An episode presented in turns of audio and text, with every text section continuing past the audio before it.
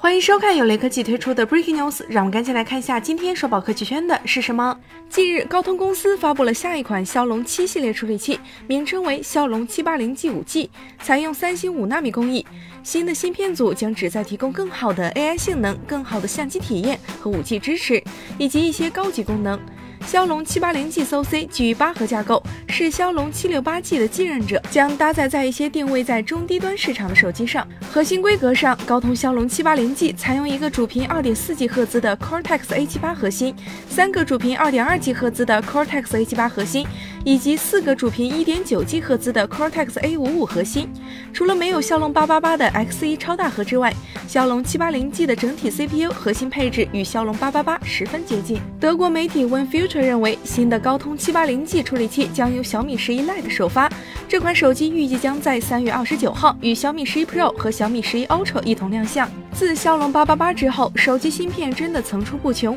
你觉得哪一款更值得买呢？